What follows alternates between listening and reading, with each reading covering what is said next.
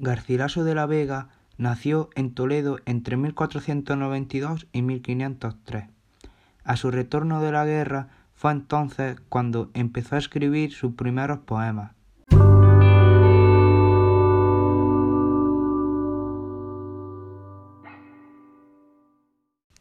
Llanto de Nemoroso.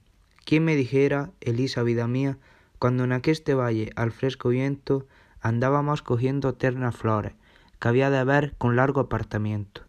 Venir el triste y solitario día, que diese amargo fin a mis amores.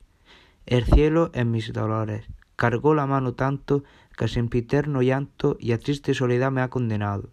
Y lo que siento más es verme atado a la pesada vida y enojosa, solo, desamparado, ciego, sin lumbre en cárcel tenebrosa.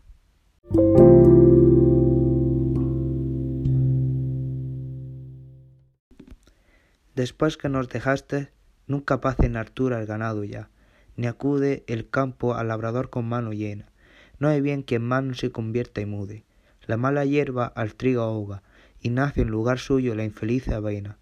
La tierra, que de buena gana nos producía flores con que solía quitar en solo bellas mil enojos, produce agora en cambio estos abrojos, ya de rigor de espinas intratable.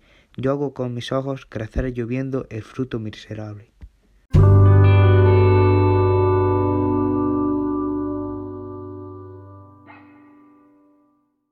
La presente composición presenta a Nemoroso cantando el dolor por la pérdida de su amada Elisa.